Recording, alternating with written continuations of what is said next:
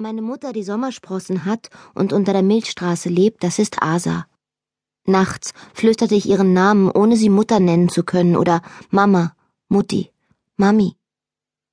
Und je öfter ich ihn wiederholte, desto mehr glaubte ich seinen Sinn zu verstehen. Asa, die mit den Flügeln. Asa, die mich für einen Vogel gehalten haben muss und vielleicht hoffte, ich würde eines Tages dorthin fliegen, wo sie hingezogen war. Asa, die sich geirrt hatte und doch irgendwie recht behielt, am Ende.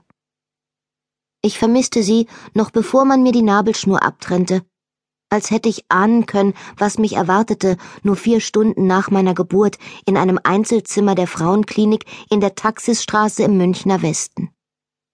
Asa stieg mit einem schmerzerfüllten Stöhnen aus dem Bett, kroch mit den Zehen in die Flipfloplatschen und nahm mich aus der Wiege. Es war das erste Mal, dass sie mich berührte. Es war auch das erste Mal, dass sie mich anschaute.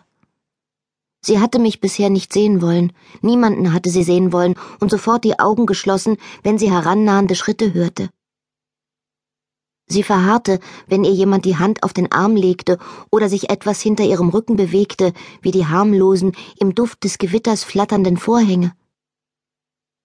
Als mich Schwester Marianne mit quietschenden Sohlen in das Zimmer schob, wollte Asa nichts anderes, als sich zur Wand drehen und auf die Körner der Raufasertapete starren.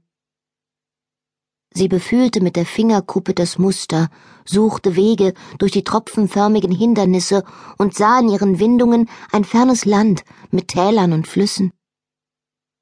Nun war sie beinahe zärtlich, wie sie mich hochhob und hielt, als wäre ich die Schale frisch gelegter Eier, die sie früher jede Woche aus dem Hühnerstall der Eltern hatte holen müssen. Vorsichtig setzte sie sich mit mir im Arm auf das Fenstersims, schwang langsam und mit Schweißtröpfchen auf der Stirn die Beine hinaus und ließ, den Schmerz ausatmend, die Füße hinunterbaumeln. Der Blick über die Dächer von Neuhausen war regenfarben. Vereinzelte Sonnenstrahlen schoben sich durch die abziehenden bleiernen Wolken und brachten Dächer und Baumwipfel zum Glänzen.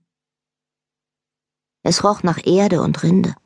Stare zwitscherten, irgendwo bellte ein Hund und ein Fahrradfahrer surrte durch die Pfützen über das gewaschene Kopfsteinpflaster.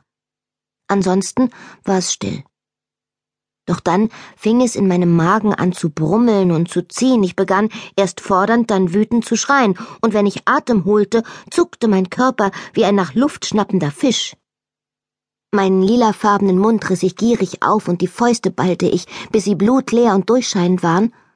Asa streckte die Arme, hielt mich plärrendes, rot angelaufenes Bündel von sich, dem Turm der Dom Pedro Kirche entgegen.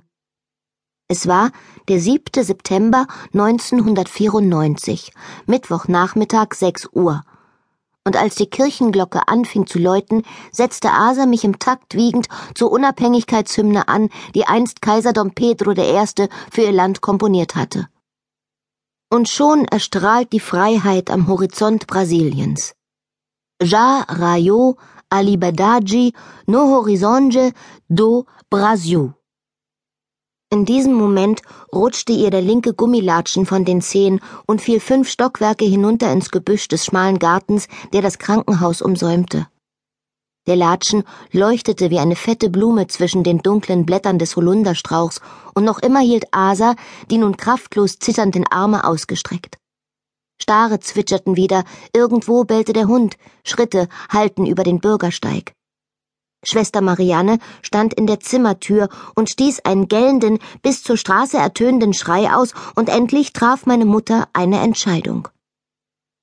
Ich fiel in Richtung des gelben Flipflops, selbst ein bisschen gelb um die Nase.